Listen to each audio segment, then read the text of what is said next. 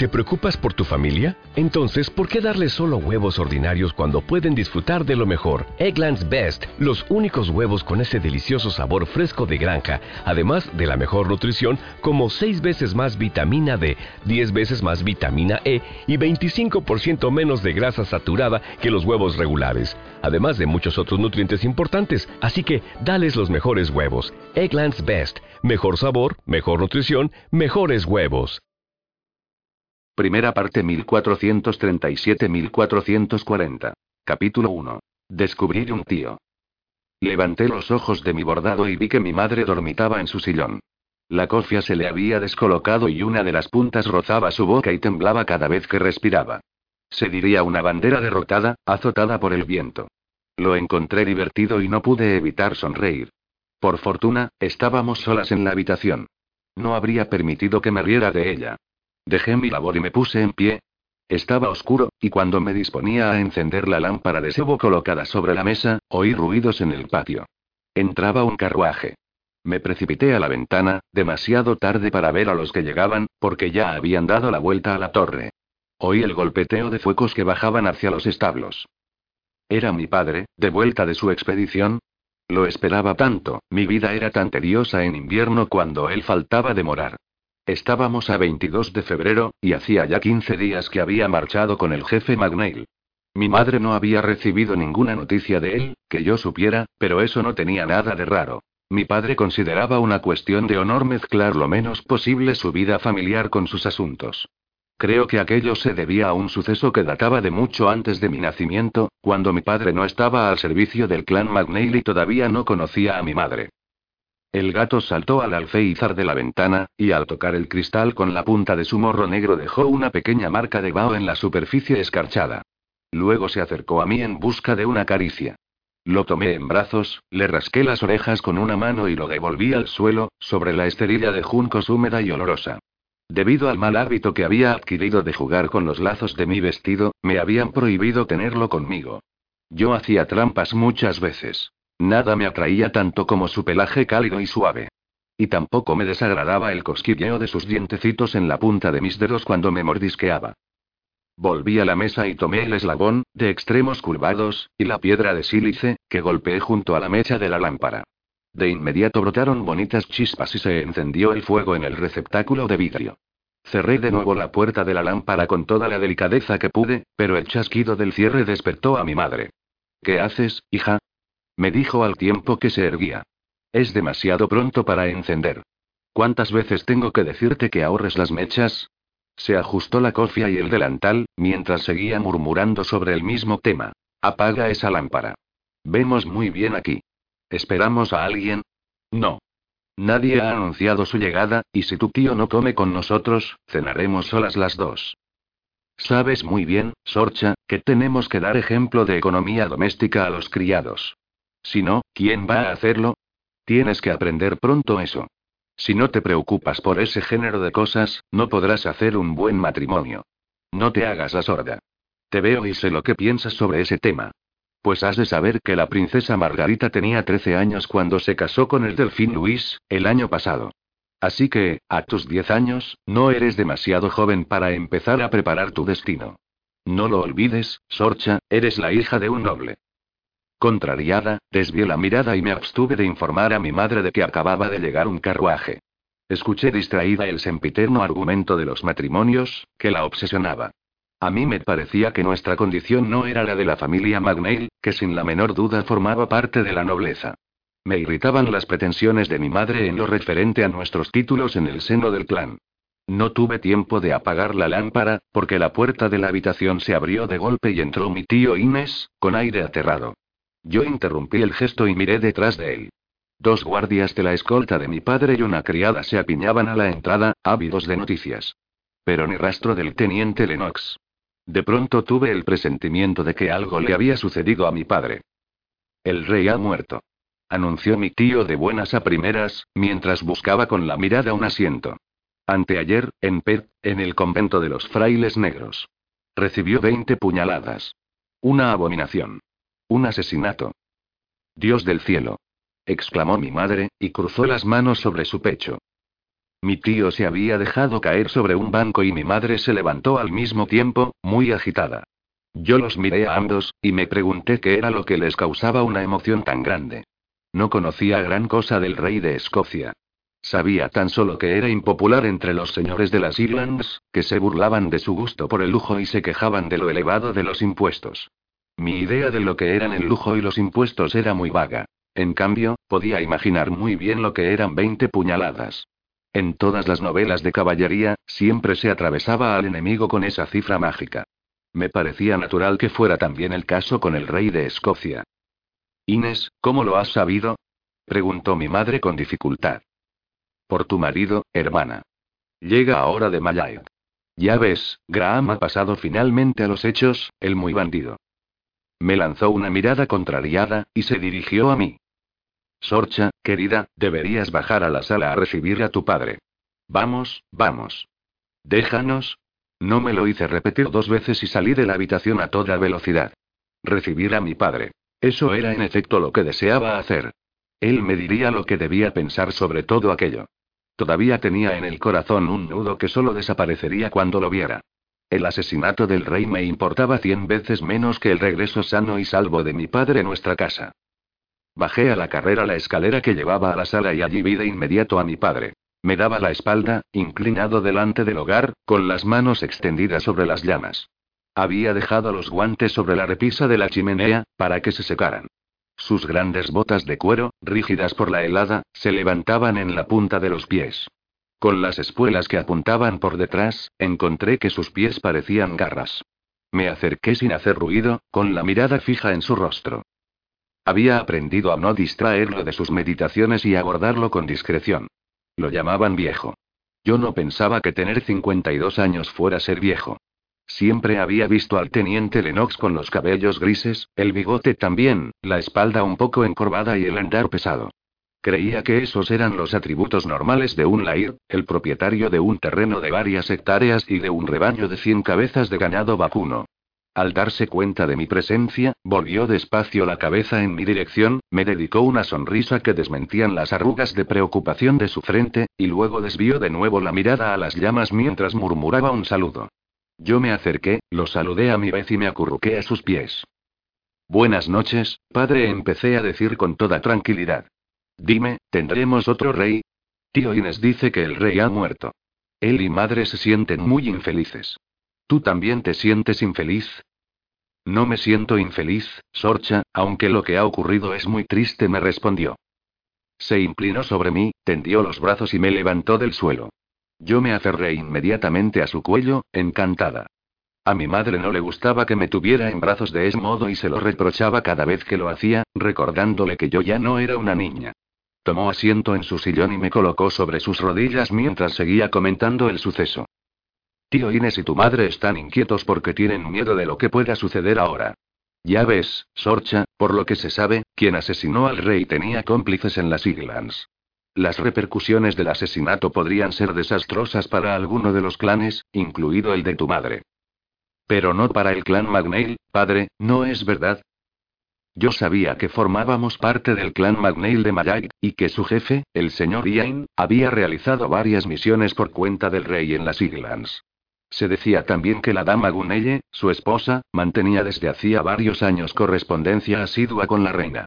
Gracias a las relaciones de mi padre, la IRDI primer consejero de los Magnail, nuestra familia no debería estar expuesta a las represalias que provocaría el asesinato del rey entre los clanes de las Islands. Por lo menos, eso creía yo. Mi padre entornó los ojos y se mordió los labios. Su respuesta tardaba en llegar, y empecé a inquietarme.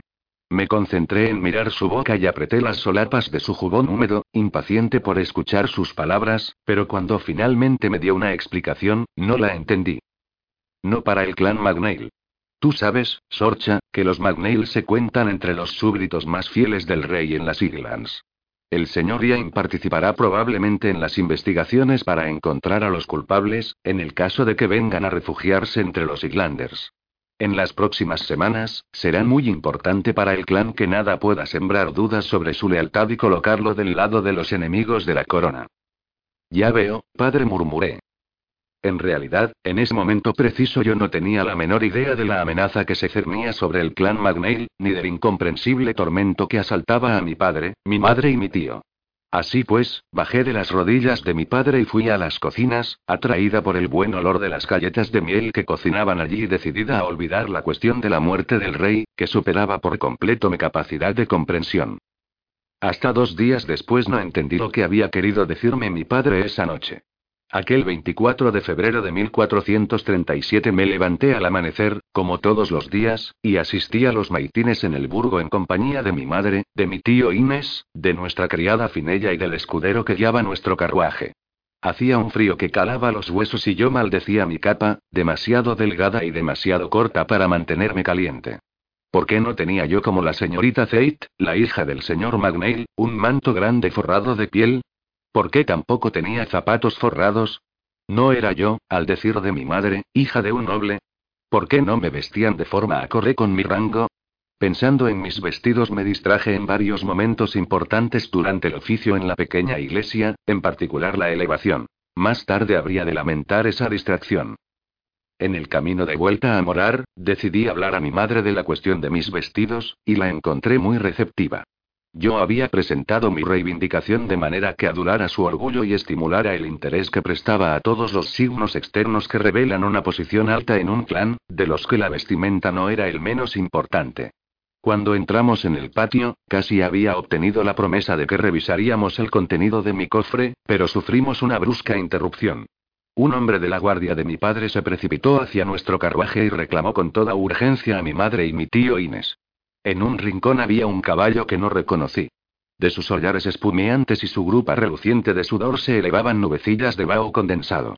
Aquel animal había llegado a nuestra casa después de una carrera. Mi tío saltó del coche y ayudó a bajar a mi madre. Yo me quedé sentada junto a Finella, un instante, vagamente inquieta.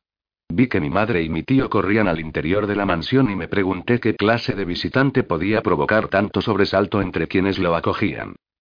No tuve oportunidad de encontrarme con el visitante propietario del caballo, porque la sala estaba vacía en el momento en que entré en ella. Todos habían subido a la cámara del piso alto, y la puerta al final de la escalera estaba cerrada. Finella parecía indiferente a lo que ocurría. Se quitó su capa y se puso tranquilamente a tejer, después de invitarme en tono cansado a que hiciera lo mismo. Nuestra criada, de una edad respetable, había servido al anterior dueño de Morar, Mesilea Indreas, hermano de Baltair el Viejo, que había dirigido el clan Magneil antes que el señor Ian. Yo no había conocido a aquel jefe, que murió mucho antes de mi nacimiento, pero todavía se honraba su memoria y todos se hacían lenguas de su grandeza. Por lo que respecta al Tala Indreas, tenía mala reputación en el clan, del que por lo demás había sido expulsado, y Finella era la única representante de la anterior servidumbre. En el burgo se contaba que había suplicado a mi padre que no la echara cuando él compró la propiedad de Aindreas antes de que yo naciera. Todavía hoy, ella sentía hacia el teniente Lennox una gratitud eterna y una admiración que en ocasiones rozaba la adoración. Y de hecho, me parecía que mi madre se sentía a menudo molesta por los sentimientos que Finella albergaba en relación con mi padre. En cuanto a mí, me gustaba la compañía de aquella mujer, porque su charla incesante alimentaba mi curiosidad sobre el pasado de Morar y de Mayay. Como mi madre venía de un condado situado más al norte y no había conocido al clan McNeil antes de su matrimonio, estaba poco al corriente de su historia. Además, era de naturaleza reservada, y no tenía el inmenso talento de narradora que poseía Finella. A pesar de las frecuentes alusiones de mi madre al tema, el despido de nuestra criada me habría disgustado mucho. Como mi padre lo deseaba tan poco como yo, no había novedades en esa cuestión y Finella seguía con nosotros, tan campante. Ven aquí, Sorcha me dijo. Ven a ayudarme. Si quieres un manto forrado como has pedido a tu madre, tendrás que trabajar en él. No quiero tartán. Eso es bueno solo para los plaits y para los mantos de nuestros hombres de armas. Llevaré lana fina de Edimburgo o terciopelo de palma, como la dama Gunelle o la señorita Zeit. Si hace falta bordar, lo haré, y elegiré un broche de Aberdeen del cofre de mi padre. Eso es. De momento, no tenía ninguna gana de tejer. Necesitaba saber lo que se tramaba allá arriba, y fui a sentarme en el último escalón, a la espera de que la puerta se abriera. Cuando por fin ocurrió, pasadas dos horas, yo ya no estaba allí. Mi paciencia fue derrotada, y yo me había marchado de la sala en busca de otras actividades. El día estaba oscuro a primera hora de aquella mañana en Mayag, y la única ventana del despacho dejaba filtrar una luz pálida, que obligaba a los ocupantes a trabajar a la luz de una lámpara. A la mesa, la dama Gunelle se ocupaba de los asuntos de la semana, inclinada sobre el libro de cuentas. Solo los ruidos discretos de su pluma al rascar el papel y el crepitar del fuego rompían el silencio que reinaba en la habitación. Sentado delante del hogar, Ian McNeil removía las brasas con la punta del atizador, con aire distraído. El asesinato del rey ocupaba todos sus pensamientos desde hacía una semana. El Parlamento no había tardado en declarar al asesino, Robert Graham, fuera de la ley. Se había puesto precio a su cabeza y a las de sus cómplices. En su condición de jefe del clan McNeil y en nombre de la lealtad que debía a la corona de Escocia, el señor Ian ardía en deseos de implicar a sus tropas en aquella caza del hombre. La posición estratégica de Mayag en las Islands convertía a su clan en un aliado idóneo para emprender la búsqueda, si se confirmaba que Graham buscaba refugio en el norte del país. En efecto, se decía que apoyaban a aquel hombre numerosos jefes Islanders, insumisos y enemigos jurados del rey. Los clanes Islanders constituían, desde el inicio de su reinado, el talón de Aquiles del rey de Escocia. Al evocar la muerte del rey Jacobo, que había hecho una corta visita a Mayay y lo había recibido en audiencia una docena de años antes, Ian McNeil se sintió lleno de amargura. Las preciosas relaciones tejidas lentamente entre Mayay y la corte de Escocia podían romperse al menor revés político. Volvió la cabeza hacia su esposa y vio que ella lo observaba. Pensaba en el rey, mi señora, como tú misma sin duda. En el rey y en su viuda, con la que te escribes, señaló, de pasada. Era una pareja unida, ¿no es cierto? Y él ha sido un buen rey, a pesar de todos los reproches que se le hacen. Cierto, mi señor. Tienes razón. Que Dios se apiade de su alma. Y que ponga bajo su protección a la reina Juana y a sus hijos. ¿En quién recaerá ahora la corona? La dama Gunelle dejó la pluma sobre el escritorio y se contempló los dedos manchados de tinta. Sentía no haber podido trasladarse a Perth para los funerales del monarca. Habría tenido la oportunidad de hablar con la reina en lugar de mandarle una larga carta, como se había resignado a hacer. Un cúmulo de circunstancias la había retenido en Mayad. En primer lugar, la enfermedad de su capellán, el reverendo Henriot. Después, una contrariedad amorosa de su hija Zeit, que había hecho recaer su despecho sobre todos los habitantes del castillo. Y finalmente, la amenaza latente que pesaba sobre su clan cada vez que en las Islands se manifestaba la oposición al poder real. En esta cuestión, su esposo era inflexible y no se permitía el menor desplazamiento fuera de sus tierras cuando se tensaban las relaciones entre los clanes del norte y el suyo. Un ataque al castillo era siempre una posibilidad que era preciso tener en cuenta, en Mayay. En aquellos días, dispuesto a defender personalmente sus propiedades y a sus gentes, delegaba en su primo Tomás el acudir a los distintos lugares en los que era requerida su presencia. Tal fue el caso de los funerales del rey Jacobo en las Lowlands. Después de un largo silencio, la dama Gunelle siguió expresando en voz alta sus pensamientos. Me pregunto qué va a ser del pequeño Jacobo y de la reina madre, mi señor. Con solo siete años, el heredero es demasiado joven para reinar, tiene la misma edad de nuestros gemelos. ¿Sabemos qué noble será nombrado regente? No, pero no tardaremos en averiguarlo. En cuanto regrese Thomas, sabremos a qué atenernos sobre ese tema. Sobre ese tema y sobre el de Robert Graham y sus cómplices. ¿Qué quieres decir, mi señor? ¿Crees que habrán sido ya capturados? ¿O es que el Parlamento ha renunciado a perseguirlos? ¿Crees en un levantamiento de la población favorable a él, como dicen algunos? Me cuesta imaginar a Graham al frente de un golpe de Estado. Por mucho que sea tío del rey, no es menos cierto que es un bribón redomado. Todos sabemos que el rey se había creado un gran número de enemigos en toda Escocia, algunos de ellos entre sus propios señores. Pero de ahí a que ese hombre pueda reunir hoy a un grupo lo bastante numeroso para derrotar al Parlamento, habrá que verlo. Del dicho al hecho, hay mucho trecho. Ian McNeil dejó el atizador apoyado en la piedra del hogar y se puso en pie. A pesar de su estatura mediana, la anchura de sus hombros acentuaba la impresión de vigor y de invencibilidad que emanaba de su fisonomía. Los cabellos y la barba, todavía muy negros a los 36 años, le daban un aspecto a un tiempo joven y temible. Dio algunos pasos por la habitación, hasta la ventana. En mi opinión, siguió diciendo, Graham saldrá de Perth, si no lo ha hecho ya. Sus días están contados, y sus protectores también. La cuestión es saber cuándo y dónde reaparecerá, en el reino. Y si es en las Islands, el chambelán podrá contar conmigo y con mis hombres para perseguirlo. Al decirlo, Ian golpeó con fuerza el postigo de madera de la ventana. En el mismo instante, como en respuesta a una señal, su hijo Baltair asomó la cabeza por la puerta. Con los cabellos revueltos, los ojos chispeantes de color avellana y la cabeza muy redonda, a los doce años aún conservaba algunos rasgos infantiles. Yo iré contigo, padre. Gritó, y entró en la habitación con paso decidido. Me dejarás montar tu caballo tordo y me prestarás una daga. Cabalgaré junto a tus caballeros e iremos a vengar al rey en nombre del clan Magnail. La dama Gunelle no pudo reprimir una sonrisa. En el castillo, su hijo no tenía ojos ni interés más que para su padre.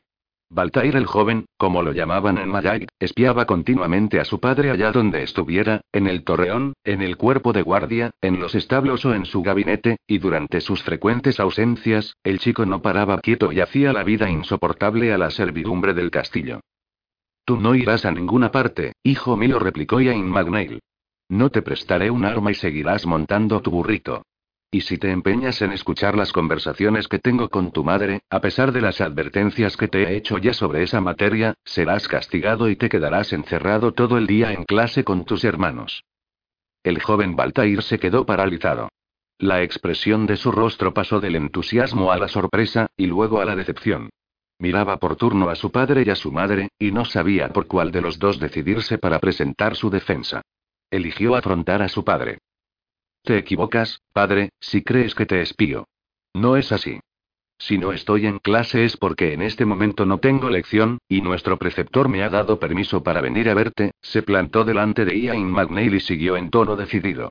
Tres de tus seis caballeros empezaron su aprendizaje a mi edad, como tú mismo, por lo que me han contado. Yo quiero empezar el mío contigo. Además, creo que tendrías que reconsiderar mi propuesta de acompañarlos. Mis progresos a caballo te van a sorprender cuando tengas ocasión de verlos, y el burrito ya no me basta.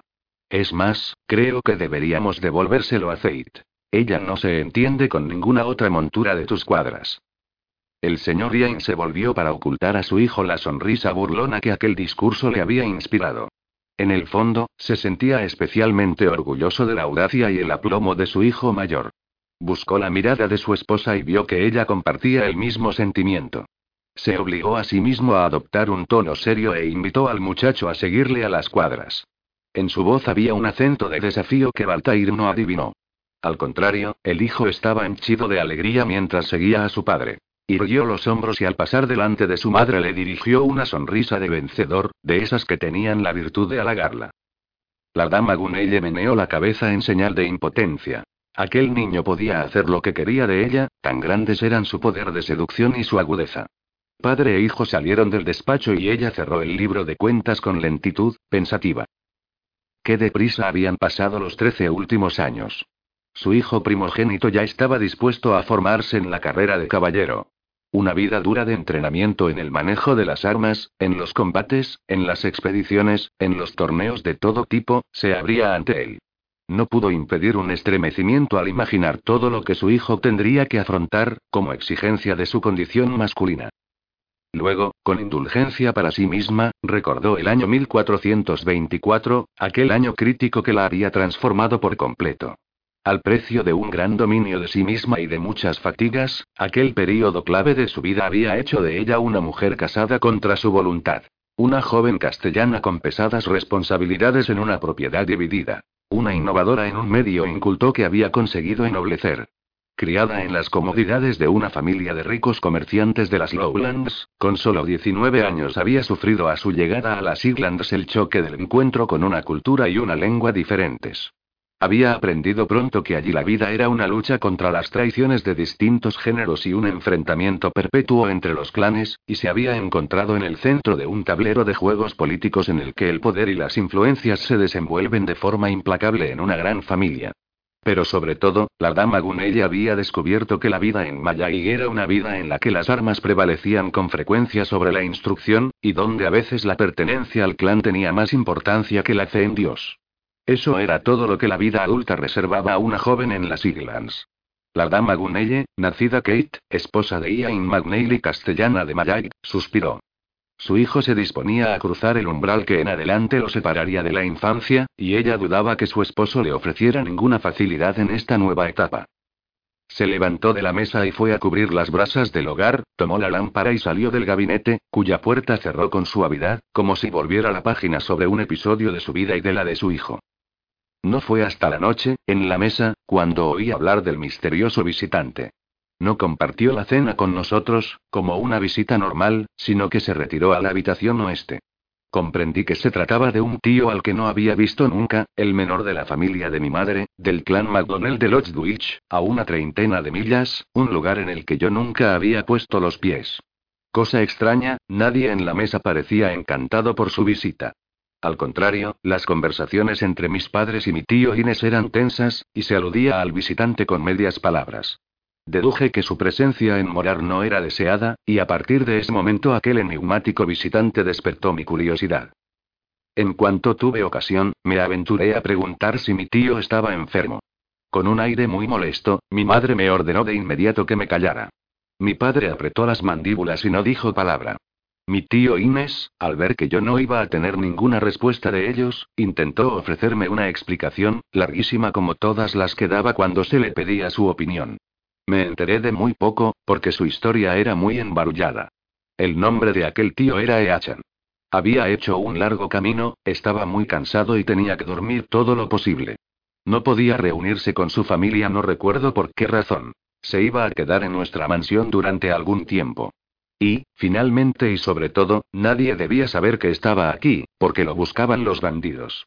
Aquella última información me fascinó más que ninguna otra, cuando habría tenido que asustarme, como daba a entender el tono de mi tío Inés. Tú no tienes nada que temer, Sorcha concluyó. Si todos guardamos un silencio perfecto respecto de la presencia de Achan en Morar, los bandidos nunca se enterarán y no vendrán a molestarnos. ¿Lo entiendes bien? No querrás que nuestro hermano pequeño, de tu madre y mío, sea raptado, o golpeado, o cosas aún peores. Claro que no, ¿verdad, Sorcha? ¿Podemos contar contigo? Claro que sí, tío, respondí, vacilante. Al hacerlo miraba a mi padre, porque esperaba que él interviniera para confirmar la versión que me acababa de dar o para añadir alguna recomendación sobre la manera de comportarme con ese Achan. Pero no hubo tal cosa.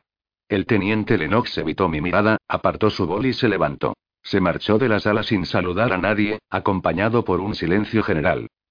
Por un momento estuve tentada de seguirlo. Sin duda se encerraría en su habitación el resto de la velada.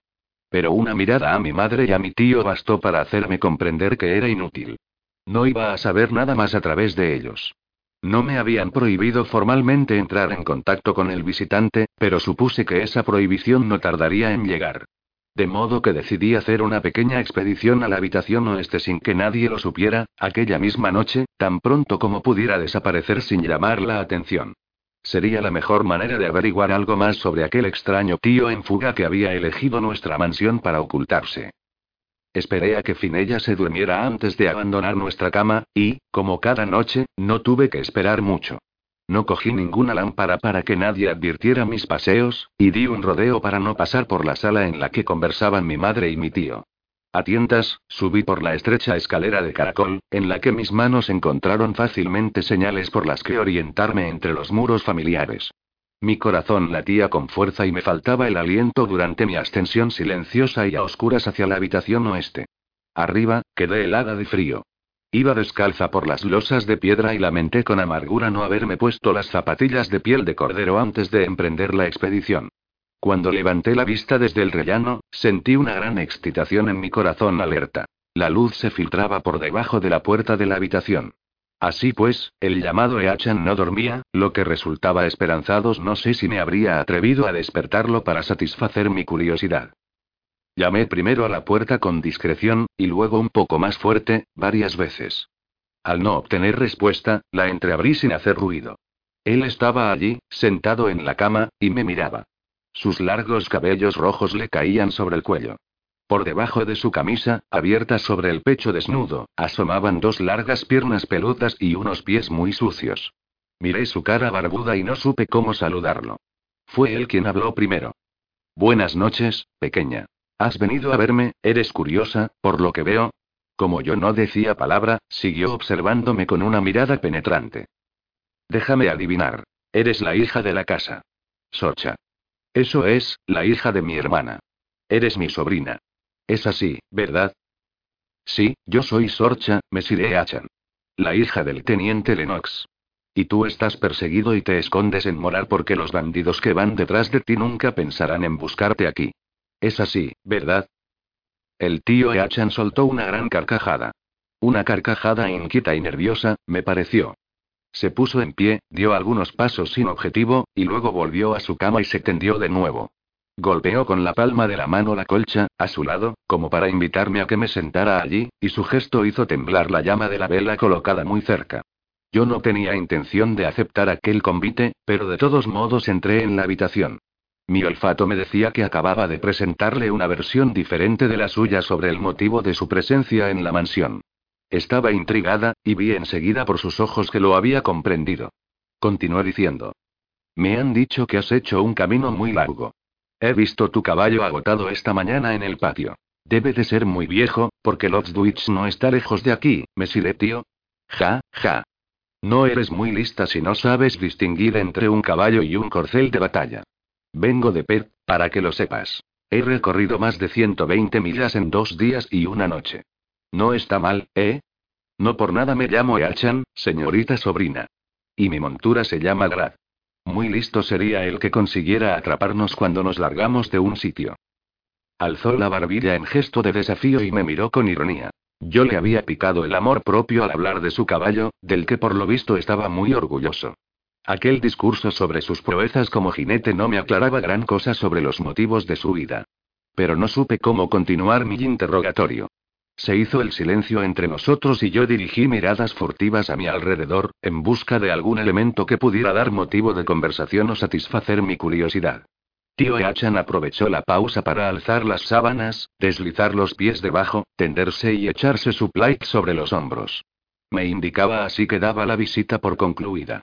No me costó demasiado entenderlo y me retiré, después de desearle buenas noches. Así pues, me fui de la habitación oeste igual que había ido, sin ruido ni luz. Mis pies completamente helados me dolían, y corrí hacia la escalera, que bajé a saltos para estar lo menos posible en contacto con los peldaños helados. Una vez acurrucada en mi cama, me abrigué los pies con las manos para calentarlos, y pensé en la cabalgada del tío Eachan. Entonces recordé un detalle de nuestra conversación. ¿No era allí donde habían asesinado al rey la semana pasada? De pronto me sentí inquieta. Una idea se fue abriendo paso en mi mente. ¿Y si el tío Eachan era uno de los cómplices del asesino y había venido a buscar refugio en las Islands, tal como había previsto mi padre? Eso explicaría que no pudiera volver a su casa, donde la Guardia Real iría a buscarlo en primer lugar.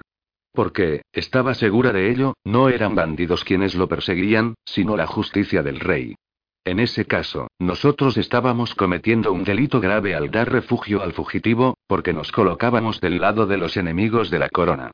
Sin duda esa era la razón de que mis familiares le reservaran un recibimiento tan extraño, y sobre todo, a eso aludía mi padre el día de su regreso. La explicación que acababa de construir me pareció acertada, y sentí un nudo en el estómago. Con esos inquietantes pensamientos me sumí en un sueño agitado hasta el amanecer. El aire era seco y fresco en el patio del castillo de Mallaet. Un viento constante alzaba la crin del caballo tordo que Baltair acababa de montar para la exhibición acordada la víspera por él. El joven sabía que su padre lo observaba y que nada, ninguna torpeza o vacilación, escaparía a su mirada experta. Tenía que estar a la altura. Se mordió los labios y se concentró. Enseguida que el escudero soltó la brida, Baltair irguió los hombros, presionó los flancos del animal con las rodillas y lo hizo girar sobre sí mismo. De inmediato oyó a su padre gritarle. Con la mano derecha, Baltair. Un corcel seguía con la mano derecha, la izquierda lleva el arma. Apenas tuvo tiempo de corregir el error cuando, desde lo alto de las almenas, un centinela dio la señal para que abrieran la puerta de la muralla. Baltair perdió la atención de su examinador, porque el señor Yain se volvió y gritó en dirección a la barbacana situada sobre la puerta. ¿Quién es? Vuestro Lair de Morar, mi señor le respondieron. Mesire Lennox. Viene de la meseta sur, sin escolta. Ian Magnay le narcó una ceja y se dirigió al encuentro de su Lair con paso tranquilo. Sin embargo, esa visita, tan de mañana y sin escolta, le intrigaba. Nunca le había parecido tan difícil una gestión al teniente Lennox. Cada paso de su montura resonaba como un doblar de campanas en el pecho. Al entrar en el recinto, lo primero que vio, al fondo del patio, fue a Baltair montado orgullosamente en un corcel tordo. La vista del joven heredero le recordó la época en que se había vinculado a Mayag, poco después del nacimiento de aquel. De golpe, se dio cuenta de cómo habían pasado los años en el seno del clan Magnail. Fue en invierno de 1426 cuando rescindió el contrato que lo unía a su antiguo amo, Nathaniel Kate, padre de la castellana de Mayag, para ponerse al servicio de Ian Magnail. Este último lo incorporó muy pronto a su clan y lo elevó al cargo de primer consejero. Desde entonces, una gran estima unía a ambos hombres. De hecho, el teniente era más leal al jefe Magnail de lo que habría podido serlo al rey de Escocia. Inspiró profundamente antes de saludar a su señor, que se adelantaba a recibirlo. Mis saludos y los de mi casa, mi señor. Que Dios os proteja.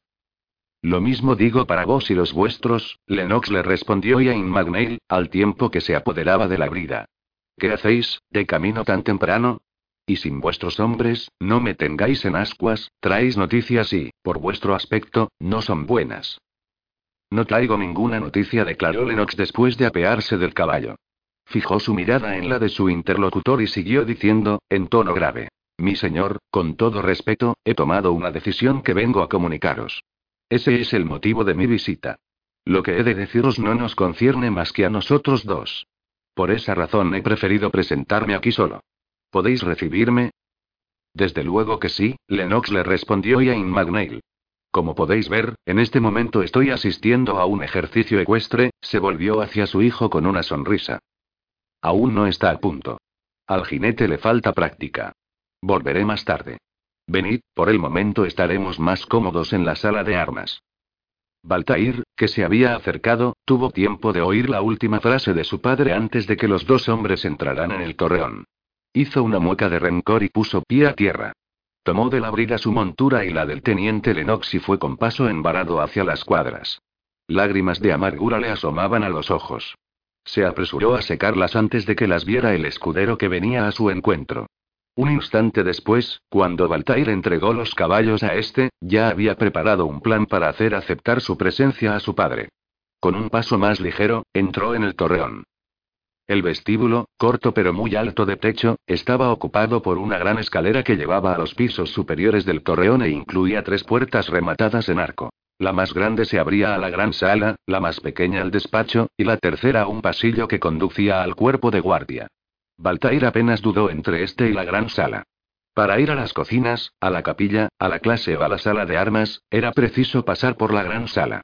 Era el centro de la vida del castillo, el lugar de todas las reuniones, los banquetes, las recepciones, pero sobre todo, era la habitación preferida por su hermana Zeit.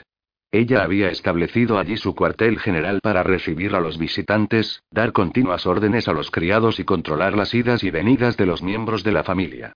Desde hacía varias semanas, los cambios de humor de la joven habían conseguido que incluso su madre fuera a refugiarse en el ala oeste del torreón, la de las damas, donde reinaba una paz permanente.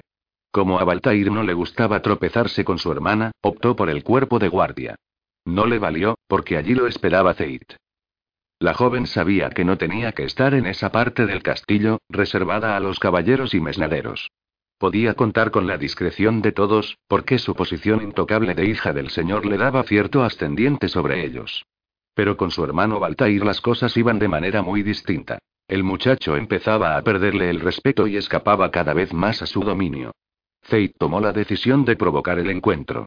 Sacudió sus largas trenzas pelirrojas y adoptó un aire admirativo que acentuó la irregularidad de sus rasgos, una malformación de nacimiento. Vaya, si está aquí nuestro joven señor. He venido a presenciar tu exhibición. Desde aquí tenemos la mejor vista del patio. No ha durado mucho. Tengo la sensación de que no te encuentras muy cómodo a lomos de ese animal, se volvió hacia los hombres que les observaban y añadió, en tono pérfido. Los señores Giles, Rua, Aodan y el caballero Keir me han hecho precisamente la misma observación. Estoy yo más en mi puesto a lomos del tordo que tú en este lugar, hermana. Si no querías perderte mi exhibición, como dices, no tenías más que tomar tu capa y salir al patio. Seguro que allí tienes mejor vista todavía. Bastante satisfecho de su réplica, Baltair dio media vuelta y entró en la gran sala antes de que su hermana tuviera tiempo de responderle. Él había sorprendido las caras consternadas de los hombres que ella tomó por testigos, y aquello le dio alas. Interpretó su actitud como la prueba de que era capaz de mantenerlos a raya con sus comentarios.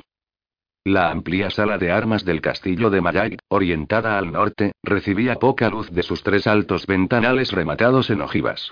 Para iluminarla, desde la mañana se encendían en cada pilar antorchas de sebo, que ardían hasta la puesta del sol.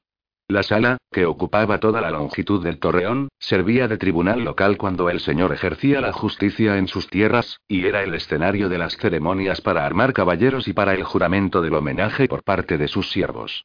Pero sobre todo, allí era donde tenían lugar las entrevistas privadas del jefe del clan. En suma, era el refugio de Ian McNeil. Cada vez que entraba allí, sentía la presencia de una fuerza casi palpable, indefinible, latente. Venía de la memoria histórica de sus antepasados, los jefes que lo habían precedido a la cabeza del clan, o bien del peso de las responsabilidades inherentes a su cargo, una impresión de solemnidad se apoderaba siempre de su corazón al dar los primeros pasos por la sala, y luego se disipaba poco a poco. Pero aquella mañana, la impresión persistió durante la hora que duró su conversación con el teniente Lennox. Había llevado a su huésped junto al hogar, y allí tomaron asiento uno frente al otro en dos bancos. De inmediato se instaló entre ellos un silencio opresivo, que el señor McNeil no se atrevió a romper, porque su lairdi consejero parecía inquieto y abatido. Ian McNeil lo vio sacar de su jubón un pedazo de tela doblado que colocó sobre sus rodillas con gestos lentos, casi impregnados de ternura. La voz ronca y agitada por la emoción del teniente Lennox se elevó por fin, cuando puso al descubierto lo que resultó ser un blasón bordado con las armas del clan McNeil. Mi señor, he llevado con orgullo vuestros colores desde hace once años, que se cuentan entre los mejores de mi vida. He recibido de vuestra casa estima, honores y riquezas. El lugar que habéis señalado para mí en vuestro clan es desde todos los puntos de vista envidiable, y espero haber sido digno de él hasta el día de hoy. Sin embargo, me veo obligado a dejarlo, y lo hago, creedme, con sentimiento. Quedarme a vuestro lado sería traicionaros. La pausa que siguió estaba cargada con una tensión tan grande que los dos hombres contuvieron la respiración. Ian McNeil no esperaba semejante declaración de Sulair. Dudas, preguntas, miedo, tristeza, se agolpaban en su interior. Perder a Lennox, su brazo derecho, el antiguo teniente de la familia Kate y fiel escolta de su esposa, el hombre maduro e infalible que había sido su único apoyo cuando llegó el momento de tomar las riendas del clan, a la muerte de su padre. La idea le resultaba intolerable. Incapaz de sostener la mirada apenada de Sulair, se obligó a mantener la mirada fija en las manos inmóviles, posadas sobre el blasón. Soy responsable de todo lo que ocurre en mis tierras, siguió diciendo despacio el teniente, porque se supone que todo lo que se hace en Morar, se hace en mi nombre. Pero un suceso ocurrido ayer en la mansión va a ser causa de que muy pronto se me califique de enemigo de la corona. Sé el coste que tiene el hecho de que la reputación de un clan y la de su jefe sean manchadas por uno de los suyos.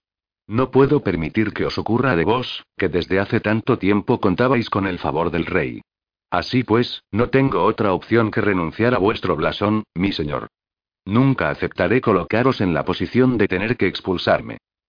Lennox, amigo mío, ¿estáis seguro de que no hay ningún medio de evitar eso? Le apremió Ian.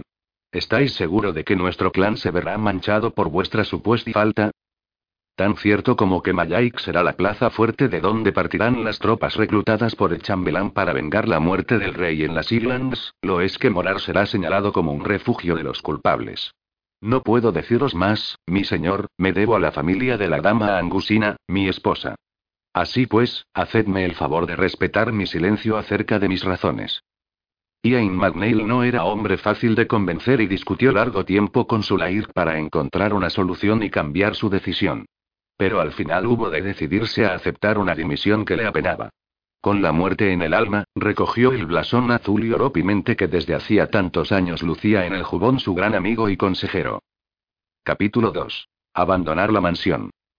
Nunca volví a ver a aquel curioso joven tío que conocí brevemente la noche del 24 de febrero de 1437.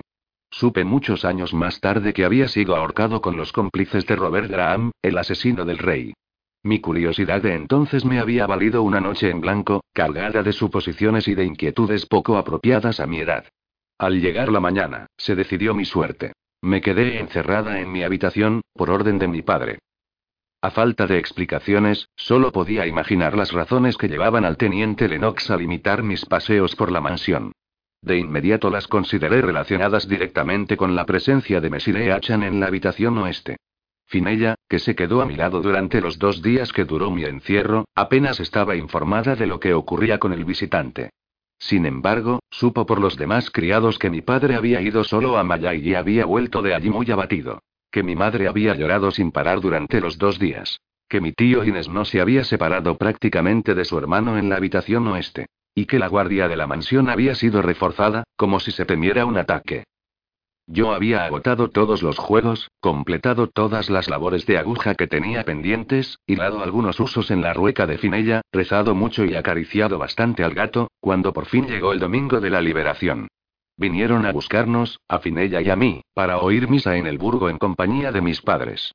Contrariamente a lo acostumbrado, tío Inés no nos escoltó a caballo con mi padre. Sin duda tenía que quedarse en la mansión junto a su hermano Eachan. Mil preguntas me quemaban los labios, pero no me atreví a plantearlas ni a mi madre ni a mi padre, que cabalgaba al alcance de mi voz, por mi lado del coche. El aire cerrado y huraño tanto de la una como del otro quitaba las ganas de hablar con ellos. Así pues, guardé silencio durante todo el trayecto, aunque estuve atenta a la menor señal que pudiera aclararme las ideas. Así, me fijé en algunos detalles que me asombraron. Mi padre no llevaba el blasón del clan McNeil en el jubón y mi madre había salido sin sus adornos acostumbrados. El broche de oro que cerraba habitualmente su pectoral de pieles había sido sustituido por otro de estaño. En el atrio de la iglesia, no echó mano a su bolsa para sacar una o dos monedas que ofrecer a los frailes mendicantes, cosa que nunca había dejado de hacer. Parecía muy tensa, con la mirada alerta, los labios apretados, tal vez temerosa de que alguien la abordase. A nuestra entrada en la iglesia, me coloqué junto a mi padre con la esperanza de que me llevara con él a la parte delantera reservada a los hombres, cosa que hacía a veces con gran disgusto de mi madre. Se dio cuenta de mis maniobras y me dirigió una sonrisa pálida, casi dolorosa. Mi corazón tembló. Deslicé mi mano en la suya y allí desapareció, aprisionada por su enorme guante. No sé por qué tuve, en ese momento preciso, la impresión de que asistía a mi último oficio religioso en su compañía.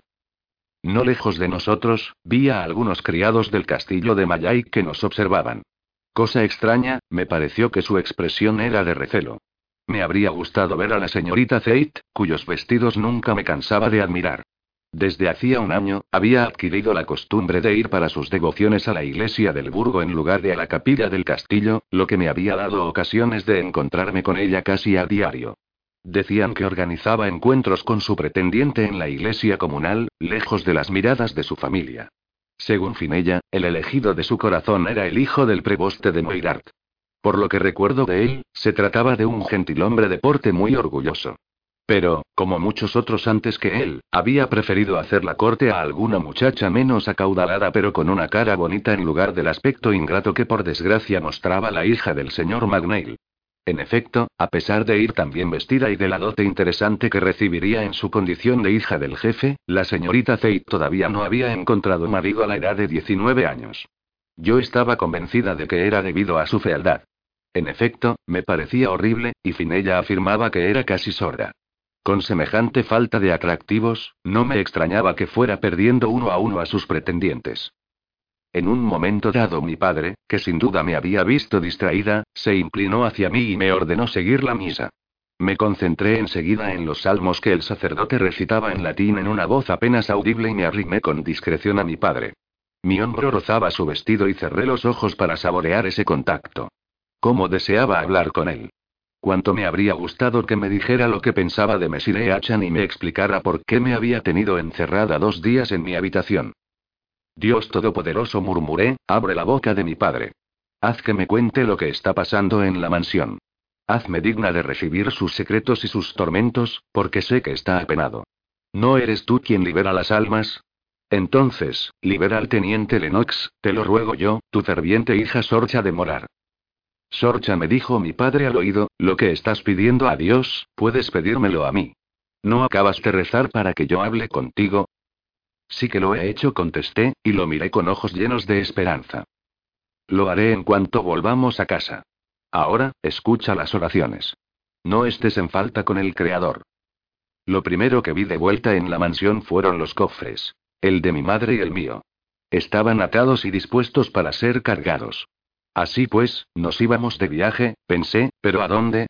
Lo que más me intrigó fue ver, amontonados junto a la puerta, los muebles de mi madre. Su arcón, su reclinatorio, dos sillas y su pupitre portátil con el recado de escribir. ¿Qué hacían allí?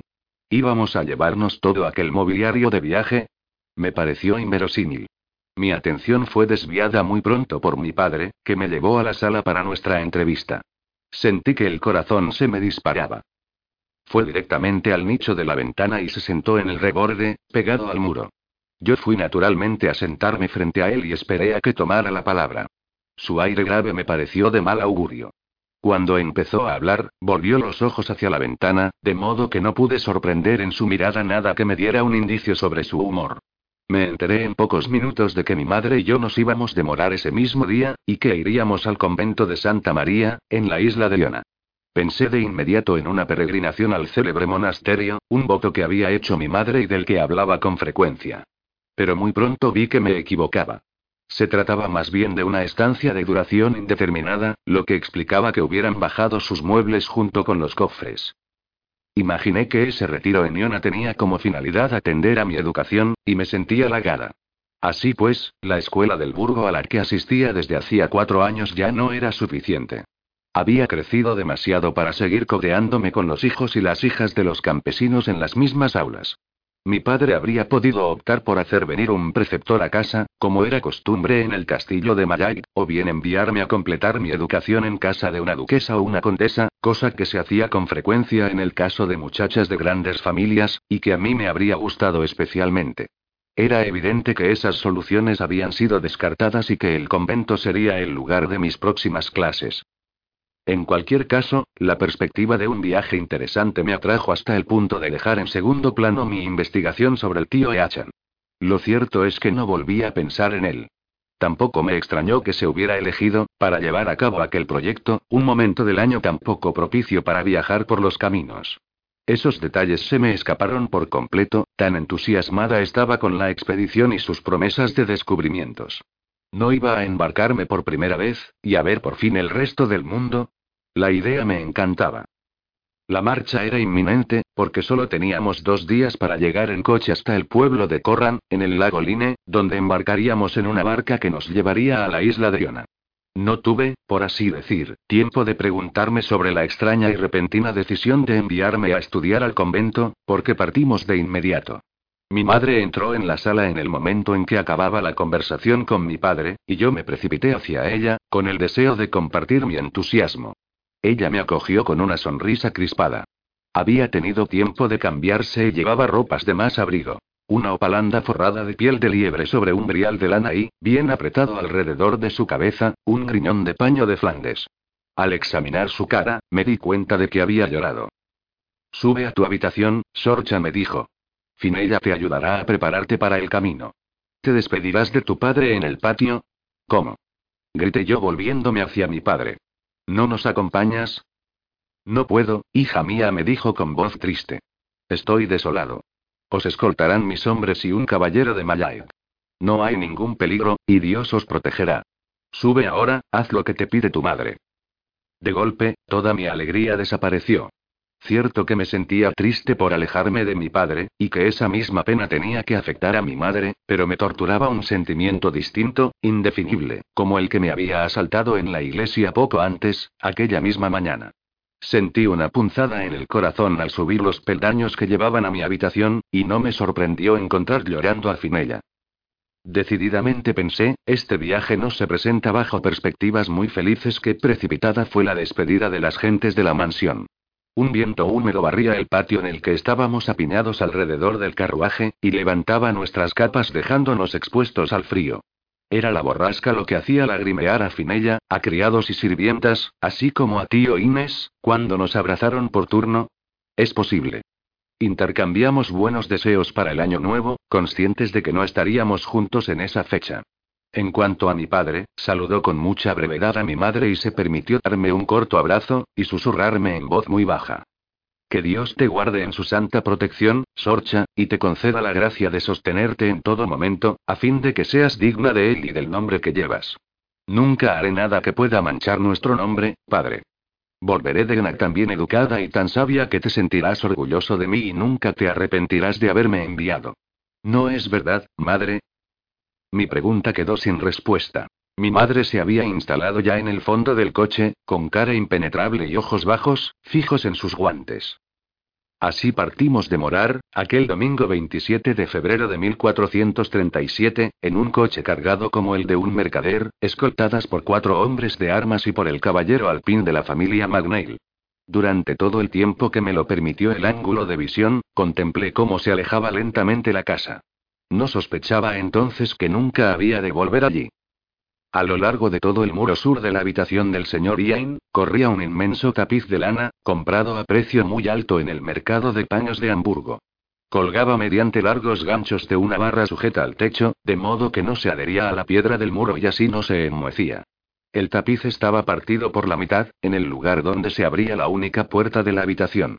Ian McNeil no dejaba ni por un momento de mirar ese tapiz, mientras contaba a la dama Gunelle su encuentro de la víspera con el teniente Lennox. Quería hablar con ella a solas, porque preveía el disgusto que iba a causarle la pérdida de aquel hombre. Su esposa sentía un gran afecto por el teniente Lennox.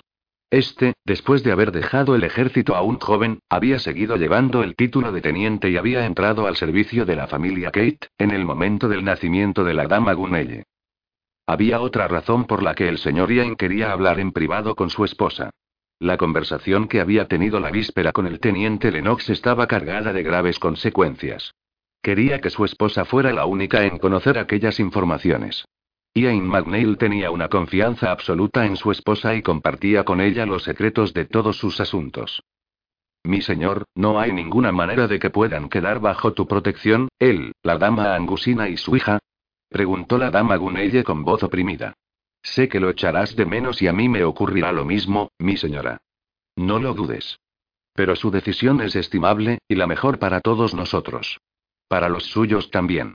Al volver al servicio del ejército, se somete al Parlamento. Al enviar al convento a su esposa y a su hija, les garantiza una protección que no habría podido ofrecerles por sí mismo. Al ceder sus propiedades a la corona, se adelanta a una posible acción de la justicia. Ya ves, mi señora, que desde cualquier punto de vista desde el que se examine la situación, Lennox ha elegido la única salida honorable. No sé cuándo se marchará de morar, pero dudo que puedas verlo antes de su partida. Abrumada, la dama Gunelle se levantó de su silla y dio algunos pasos. Sabía que su marido tenía razón, pero la marcha del teniente la afligía hasta tal punto que le costaba razonar. Se acercó a la chimenea, cuyo dintel ricamente esculpido estaba situado a la altura de su frente. Acarició con una mano temblorosa las volutas que lo adornaban. La superficie de piedra estaba caliente y seca, y el reflejo de las llamas le daba una ilusión de vida. ¿Cuánto habría dado ella porque el teniente no se hubiera casado nunca con quien, por su familia, le obligaba a renunciar a su título, sus relaciones y sus propiedades? Un diluvio de lágrimas ascendía desde el corazón de la dama Gunelle, pero no tuvo tiempo de derramarlas. Su marido se había apoderado de la gran pala para recoger las brasas del hogar y recorría el muro del tapiz, dando de vez en cuando golpes enérgicos. ¿Qué haces, mi señor? preguntó la dama Gunelle, en tono alarmado. Quito el polvo, mi señora. Dios sabe lo que saldrá de aquí. Una criada, un perro, un gato, tal vez un ratón. Ay, para. Se oyó muy pronto. El señor Ian dejó de golpear, el tapiz onduló despacio y Baltair apareció en el otro extremo de la habitación, en el ángulo del muro. Ahora, ¿tendrás valor para decirme que no me espías? dijo el señor Ian, en tono irritado. Padre, no lo diré porque sería mentir, respondió Baltair con aire de desafiar a su padre. Y sabes muy bien que yo no miento. Prefiero ser un espía que un mentiroso. ¿Dónde vas a castigarme?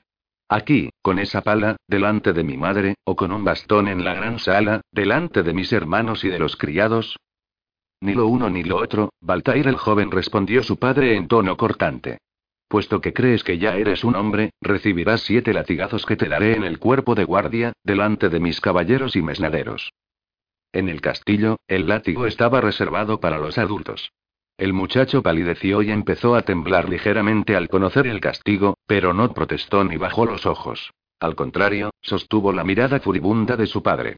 Oyó que su madre ahogaba un grito y la vio volverse hacia el fuego, con la cara oculta entre las manos. El largo velo púrpura de su cofia oscilaba suavemente a su espalda. Entonces, a Baltair se le ocurrió pensar que en adelante su madre no iba a poder hacer nada por él. Acababa de pasar del lado de los hombres. Al concluir la jornada, nuestro carruaje hizo alto a mitad de camino en el castillo de Glenfinnan, residencia de un lair del clan Magnail, al que nos presentó Mesile Alpin. Mientras yo abría los ojos de par en par al atravesar las estancias de techos altos pintados, fascinada por aquel lugar nuevo para mí, mi madre charlaba con la castellana, una mujer esbelta y muy elegante. Observé con atención a las dos mujeres y me di cuenta de que mi madre había perdido su aire tristón y daba muestras de una gran cortesía y casi incluso de alegría al hablar de nuestro viaje. Me asombró un poco aquel cambio de humor, pero luego centré mi atención en las numerosas personas que se encontraban allí. Dos niñas atrajeron particularmente mi atención. Nos fueron presentadas como Rona y Sine, las hijas de los dueños de la casa, y de inmediato las dos me llevaron aparte. Debían de tener poco más o menos mi misma edad, y no tuve ninguna dificultad en darles conversación. Convencidas de que yo iba con mucha frecuencia al castillo de Mayag, del que Morar era el vecino más próximo, me preguntaron con avidez sobre sus habitantes, y de forma más concreta sobre Baltair el joven. Las desilusioné cuando les confesé que nunca había visto a ninguno de los tres hijos varones del señor Ian. En cambio, me hubiera gustado compartir con ellas mis impresiones sobre la señorita Zate, la mayor de la familia, pero las dos niñas de Glenfinnan apenas la conocían. Todo lo que pudimos decirnos no añadió gran cosa a lo que yo sabía ya de ella. Me hicieron cenar con las dos niñas en su habitación, y no volví a ver a mi madre, que fue invitada a hacerlo en la gran sala, con sus anfitriones. Rona, más curiosa y más aficionada a charlar que su hermana, me contó las razones de su interés por el heredero de los Magnail. A lo largo de la velada comprendí que las dos querían casarse con él, tan guapo, rico y valeroso era. Estuve a punto de echarme a reír ante tanta adoración boba por un chico al que aún no le crecía barba en el mentón. Pensé en mi madre y recordé el gran interés que prestaba siempre a los matrimonios, y reconocí que Rona y Sina le habrían dado grandes satisfacciones de haber sido sus hijas. En el momento de acostarnos, nos trenzamos los cabellos para la noche, una tras otra. Yo fui la última, y le hice las trenzas a Sine, que a su vez se las hacía a Rona. Se pasaban un bonito espejo con incrustaciones de nácar que les había regalado su padre y se admiraban a lo largo de toda la operación. Tenían cabellos ondulados de un tono rubio magnífico que resaltaban sus ojos azules y enmarcaban de forma armoniosa sus caras redondas y la piel rosada. Cuando me llegó el turno, fue Rona quien se encargó de trenzarme el cabello y me tendió el espejo. Lo coloqué delante de mi rostro y me comparé con las dos. Con mis cabellos tiesos y negros, mi frente alta y estrecha, mis ojos castaños, mis pómulos salientes y mi voluntarioso mentón en punta, no podía estar a la altura de las dos bellezas de Glenfinnan. Desde el día en que fue azotado por su padre, Baltair ya no tuvo que espiarlo más. La prueba, lejos de desacreditarlo, le proporcionó la ocasión de impresionar con su valor a todos los asistentes. Caballeros de la casa, mesnaderos y hombres de armas, y sobre todo el jefe del clan. Con un paso no demasiado firme, el joven había entrado en el cuerpo de guardia seguido por su padre, que empuñaba el látigo. Un tanto tembloroso, se había desvestido solo ante la asamblea de hombres silenciosos y se había inclinado resueltamente sobre un caballete, en una espera hecha a la vez de inconsciencia y temor. Lo que no sabía entonces era que su verdugo compartía con él su miedo. Ian McNeil lamentaba haberse dejado llevar por la cólera al elegir el castigo de Baltair, y daría lo que fuera por no haber pronunciado nunca aquellas frases. Por esa razón procuró azotarlo a toda prisa y con la menor fuerza posible, a fin de disminuir el suplicio de su hijo. Intentó incluso abreviar el castigo y se detuvo después del quinto golpe, pero, para mayor angustia, fue el muchacho quien le llamó al orden, mientras mordía los labios para no gritar. Padre, no puedes parar ahora, faltan dos golpes. Es suficiente por el momento, tanteó el terreno con prudencia el señor Magnail. Te ruego que me los des enseguida, padre, respondió Baltair sin volverse. Después, no sé si alguno de los dos no podrá acabar el castigo. Ian McNeil palideció y, evitando las miradas de los testigos, continuó. Los dos últimos latigazos restallaron en un silencio absoluto, acompañados por el respeto de 18 hombres admirados. Luego, Baltair recogió sus ropas y, reprimiéndose para no gemir de dolor, salió del cuerpo de guardia con la cabeza baja. Se refugió en la habitación que compartía con sus hermanos, que estaban entonces en clase, y allí dio por fin rienda suelta a sus lágrimas. Fate fue después en su busca con una pomada que le aplicó suavemente en la espalda, sin pronunciar una sola palabra. Su hermano le agradeció su silencio. Cuando, cuatro días más tarde, llegó a Mayag la expedición del chambelán de Escocia y sus hombres, en busca de los asesinos del rey, Ian McNeil mandó buscar a su hijo para que asistiera a la entrevista en la sala de armas. Baltair se presentó serio, con la cabeza alta, la espalda erguida, los puños cerrados y el aire resuelto. Permaneció de pie, al fondo de la sala, porque la asamblea estaba formada únicamente por hombres de armas, la mitad de ellos con el blasón de la corona de Escocia, y la otra mitad con la efigie del clan MacNeil. Baltair supo con estupefacción que uno de los asesinos fugitivos había encontrado asilo en Morar, la casa del teniente Lennox. Su padre y el conde mariscal que dirigía la guarnición real discutieron largo rato sobre la manera de intervenir, el momento propicio para rodear la mansión, la participación de los hombres del chambelán y los de Mayay en el arresto, y finalmente, la suerte que se reservaría al dueño de morar y a las gentes de la casa. Al ver que su padre insistía en dirigir él en persona el asalto contra la mansión de Morar, Baltair comprendió, a pesar de sus pocos años, el dilema despiadado en el que se hallaba sumido. Por una parte, para el jefe del clan era importante demostrar su buena fe y su apoyo incondicional a la corona, y por otra, tenía que minimizar todo lo posible la complicidad de la que iba a ser acusado el teniente Lennox, si en efecto se encontraba bajo su techo a uno de los asesinos del rey. La conversación que Baltair había sorprendido en la habitación de sus padres unos días antes, y que le había valido los azotes, adquirió de pronto su verdadero significado. El clan ya no respondía por el teniente Lennox, su padre se veía obligado a abandonar a su principal consejero, la mansión de Morar sería confiscada por la corona, y las tierras, repartidas. Las discusiones continuaron durante buena parte de la tarde, y el muchacho se sintió aliviado al ver que su padre llegaba a un compromiso con el conde mariscal.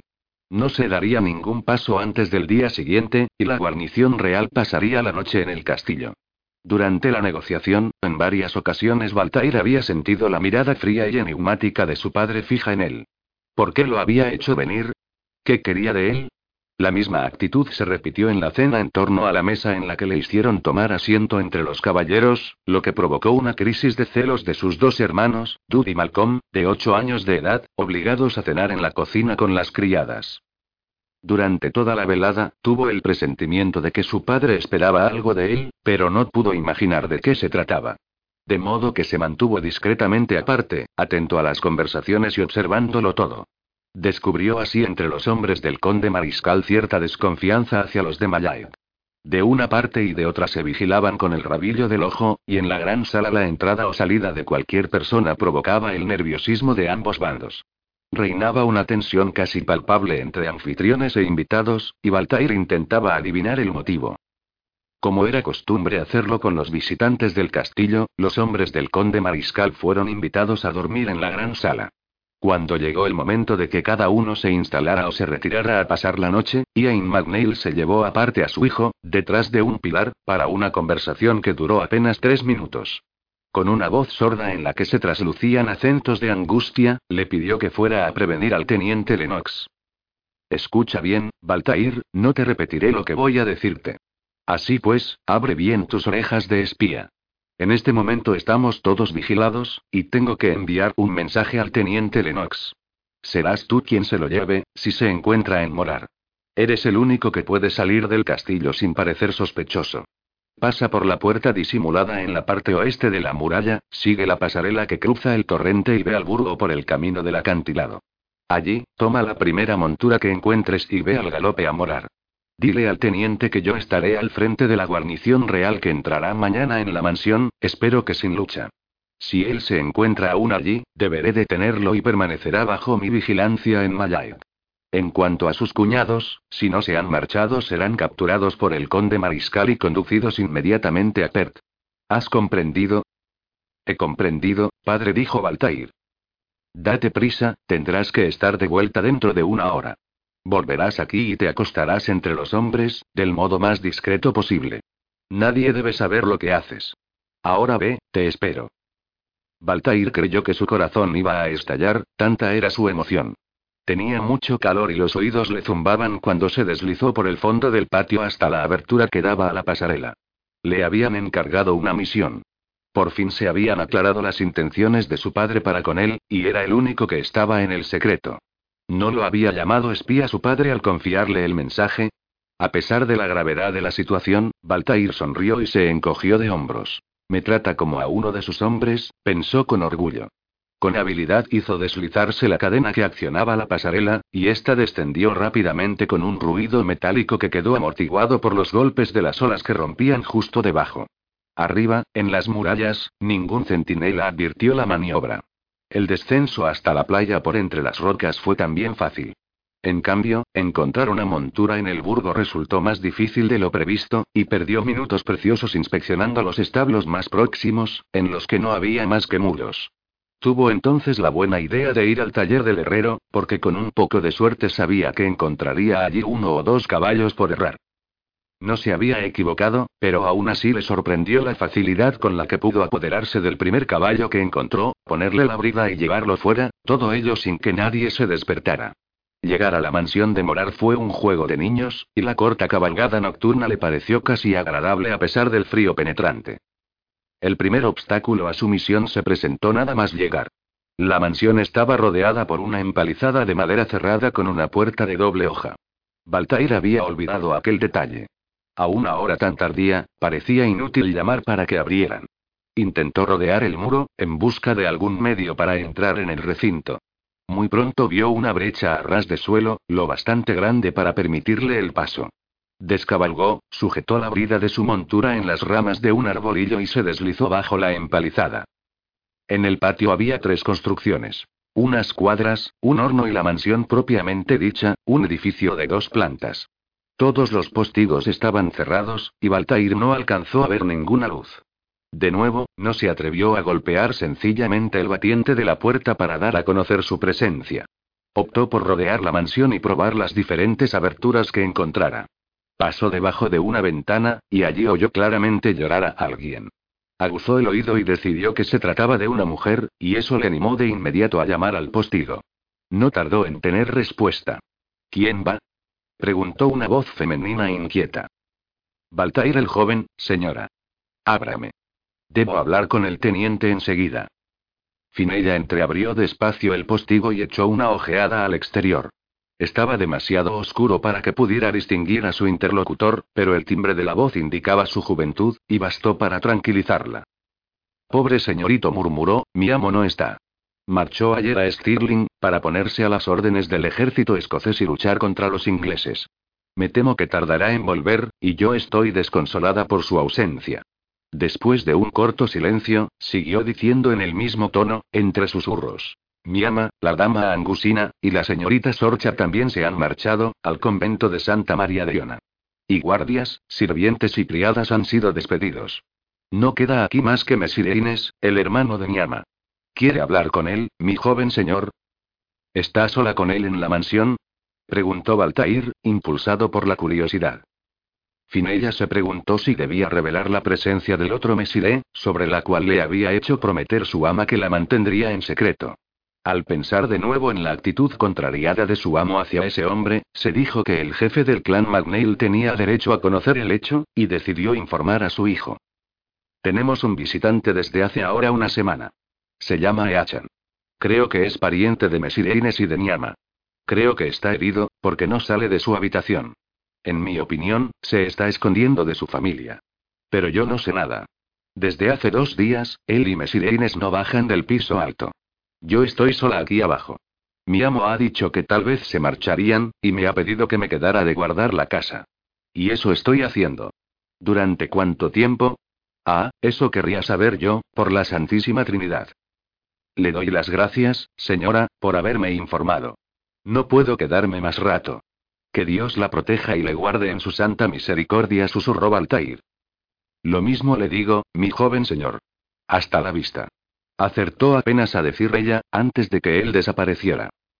Muy satisfecho por haber cumplido su misión, Baltair rehizo el camino en sentido inverso, cruzó la empalizada y montó a caballo.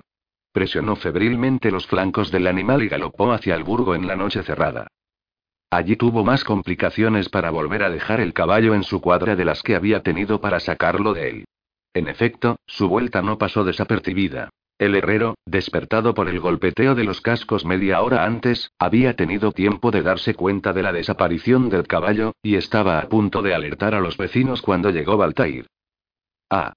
Aquí está el bribón que me ha robado un caballo, gritó. Daré la alarma, bandido, llamaré al preboste. No lo haga, señor, se apresuró a decir el muchacho, poniendo pie a tierra.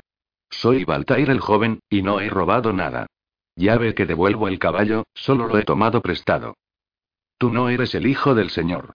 Él tiene su propio caballo. Eres un pequeño sinvergüenza que se hace pasar por quien no es. Voy a llamar. No. Calle, señor. Míreme. ¿Me conoce? Por todos los santos, exclamó el herrero al ver a Baltair, no os había reconocido. ¿Qué hacéis a estas horas fuera del castillo, montado en este jamelgo? Baltair se sintió atrapado. No podía permitirse contar al herrero el objetivo de su salida. Sostuvo la mirada intrigada que aquel hombre corpulento tenía fija en él, a la espera de su respuesta. Su corazón palpitaba con fuerza, y se notó húmedas las manos. Con un último esfuerzo de concentración, encontró una excusa y esperó que fuera plausible. Ya ve, señor.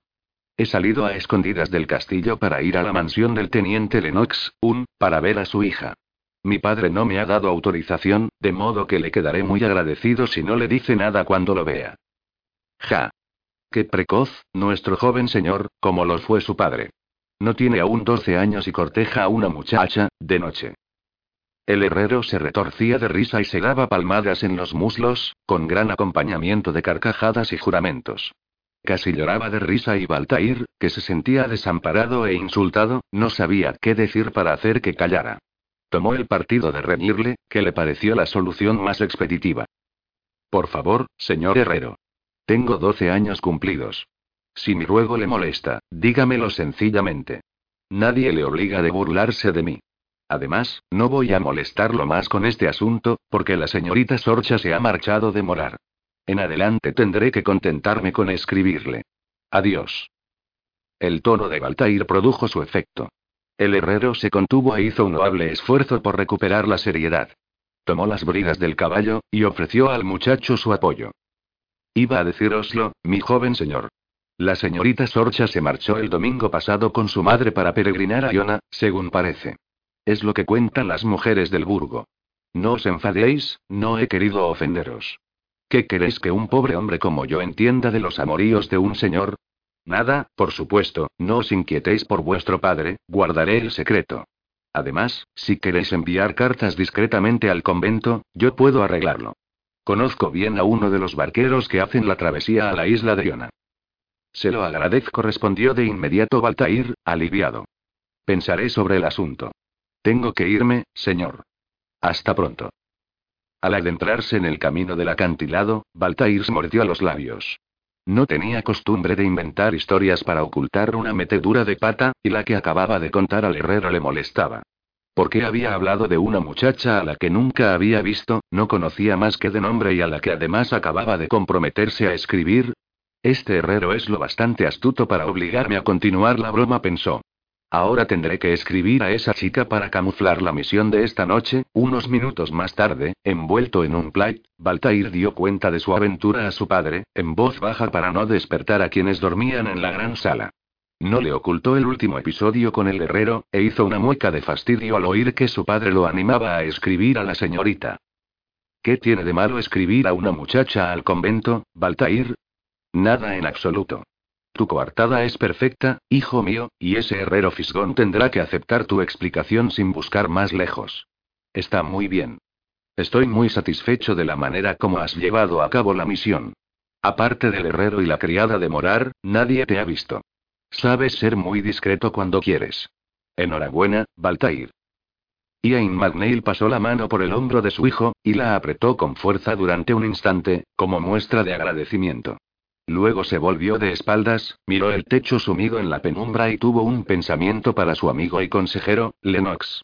En su opinión, este había tomado la decisión más acertada al marcharse de morar inmediatamente después que su mujer y su hija. Dejó escapar un suspiro de alivio antes de abandonarse al sueño. La dama Gunelle no llegó a saber con exactitud lo que se tramaba en la sala aquella noche. Sin embargo, había comprendido que su marido trataba de mejorar la suerte del teniente Lennox y de su familia. Se dio cuenta también de que su hijo mayor era reclamado por su padre. Con la guarnición del conde mariscal entre sus muros, el castillo de Mayaik parecía casi sometido a un asedio. Como sus deberes de castellana le exigían una discreción absoluta, se retiró con su hija Fate para acostarse tan pronto como acabó la cena. La joven tuvo que ser llamada al orden, y solo muy a regañadientes acabó por encaminarse con su madre al ala de las damas. Fate tenía tendencia a dar vueltas alrededor de los caballeros y hombres de armas, lo que provocaba malestar, incomodidad y a veces riñas. Ya no era la muchachita de 15 años que se encerraba días enteros en la habitación de las damas, para evitar las bromas de sus hermanos, y se deleitaba en lecturas novelescas. Los versos del poeta Chaucer y las historias de amantes célebres, Lancelot y Ginebra o Tristán y Seo. Después de aquellos años, había pasado a la acción y buscaba un marido a toda costa, poniendo en peligro su reputación. Una triste sonrisa se dibujó en los labios de la dama Gunella al observar los manejos de su hija, que recorría la habitación de lado a lado con porte altanero, echando con frecuencia la cabeza atrás entre un revuelo de bucles rojizos, con su cuerpo delgado y fino, y el permanente gesto de desafío en su rostro de rasgos desiguales. Zaid maldecía su situación con una voz impostada y demasiado fuerte, como era su costumbre para contrarrestar su audición defectuosa. Madre, ¿por qué tu marido tiene siempre que cerrarme las puertas de la gran sala todas las veces que está llena de hombres? Y hombres pertenecientes a la Casa Real, además. Que habitan en las Lowlands. Y yo no conozco a uno solo de ellos. ¿Cómo quieres que encuentre un marido si tú y mi padre me tenéis escondida? No te escondemos, hija mía, intervino la dama Gunelle con calma. Hay una operación en marcha en el castillo, entre tu padre y la Guardia Real, y las mujeres no están admitidas en ella. Eres injusta, Zeit. Desde hace tres años tu padre te ha presentado a una cantidad tan grande de nobles que todos los Iglanders solteros de la península te han saludado probablemente no menos de diez veces cada uno. Ja, seguro. Todos me han saludado. Vaya una cosa. Los segundones de la familia de todos los clanes, los que no tienen herencia, los secretarios, los semibarones, trovadores que no poseen ni la camisa que visten ni el rabel que tocan. O peor aún, los pretendientes de Kile, mercaderes de lana, de queso, de yo qué sé. Sin olvidar al tratante de caballos de Oban, un rufián con una renta de menos de 15 libras al año. O a ese viejo cascarrabias del condestable de Ardour, con su pobre pensión de 22 fanegas de tierra y sus barricas de cerveza. Como si ese fuera el precio de la hija del señor de Mallaig. ¿Dónde están los marqueses y los condes que me prometió? Eso te pregunto. ¿Crees por un solo momento, madre, que tu señor y amo me ha buscado en serio un marido? Ja, no me contestas. Sé lo que vas a decirme luego. Pues figúrate que yo tengo una idea distinta. Yo estoy convencida de que el jefe del clan McNeil no va a hacer la mitad, ¿qué digo? Ni la cuarta parte de tratos para casar a su bastarda de las que hará para dar carrera a su hijo mayor, o incluso a los dos gemelos. Silencio, Zeit. Te prohíbo hablar mal de tu padre, la interrumpió la dama Gunelle, irritada. Si es todo lo que se te ocurre decir, será mejor que te calles, hija mía. La madre se había levantado de un salto del sillón y se había colocado frente a su hija traspasándola con la mirada, con los puños cerrados y los brazos apretados al cuerpo para reprimir la bofetada que Zaid merecía recibir. Las dos mujeres se midieron con la mirada un largo momento en silencio, y la hija fue la primera en bajar los ojos. De pronto se había quedado sin voz. Rodeó la rueca y fue a sentarse a un sillón frente al hogar, recogiendo sus faldas en torno a sus rodillas. La dama Gunelle exhaló un largo suspiro y cerró los ojos. ¿Cuántas discusiones estériles tendría que tener aún con la joven descarada en que se había convertido su hija adoptiva? De niña, le había costado mucho amansar a Zeit. La malformación de su rostro, la semisordera y su condición de huérfana se habían combinado para hacer de ella una salvaje en relación con los extraños. Y nadie más extraño que la dama Gunella a su llegada a Malay. Con una paciencia infinita, la joven castellana había conseguido enseñar a hablar a la pequeña, que ya tenía seis años entonces. Gunella y Zeit se habían hecho tan amigas que cada una facilitó la adaptación de la otra, y las dos consiguieron en solo unos meses ocupar su puesto en el castillo, desarrollar todas sus posibilidades, inculcar el gusto por el trabajo y la perseverancia a todos sus habitantes e inspirarles respeto. Pero, sobre todo, el interés que sentía la dama Gunelle por Fate había llevado a su indomable marido, el señor Ian, a reconocer su paternidad, y luego a adoptar oficialmente a la niña, e incluso inscribirla como su heredera en los registros de la familia. Pero, ay, aquella victoria de la dama Gunelle, conseguida entonces sobre la condición de hija ilegítima de la pequeña, le imponía 12 años después el pago de un pesado tributo. Sufrir día tras día los malhumores, las reivindicaciones, las protestas y la ingratitud de aquella misma niña. La dama Gunelle tomó de nuevo asiento en su sillón y miró fijamente a su hija. ¿Cómo se había llegado a esta situación? ¿Dónde había fallado en su papel de madre adoptiva y protectora? No se había encargado ella personalmente de dar a la niña la mejor educación posible. Por lo demás, el éxito que habían tenido sus enseñanzas había sido prodigioso. Demasiado, tal vez. De un día para otro, la pequeña Fate había recibido consideración y admiración. De ser una niña olvidada y huérfana, había pasado a ser la hija del Señor, instruida, mimada y adulada. Sus miedos se habían convertido en desafíos, del aislamiento había pasado a estar en el punto de mira de todos, y su porvenir mediocre se había transformado en un destino envidiable. ¿Qué destino le está reservado a Fate? se preguntó la dama Gunelle. Yo a su edad era alumna de un convento en Orleans. ¿Quién habría adivinado entonces que llegaría a ser castellana en las Islands? Y por lo que respecta al matrimonio, después de cumplir los 19 años yo pensaba haberlo evitado. Pero Fate no quiere renunciar a él de ninguna manera. Dime, madre, ¿a cuántos pretendientes te presentó tu familia antes de que te decidieras por mi padre? Preguntó de pronto Fate. A ninguno, hija mía. ¿Cómo?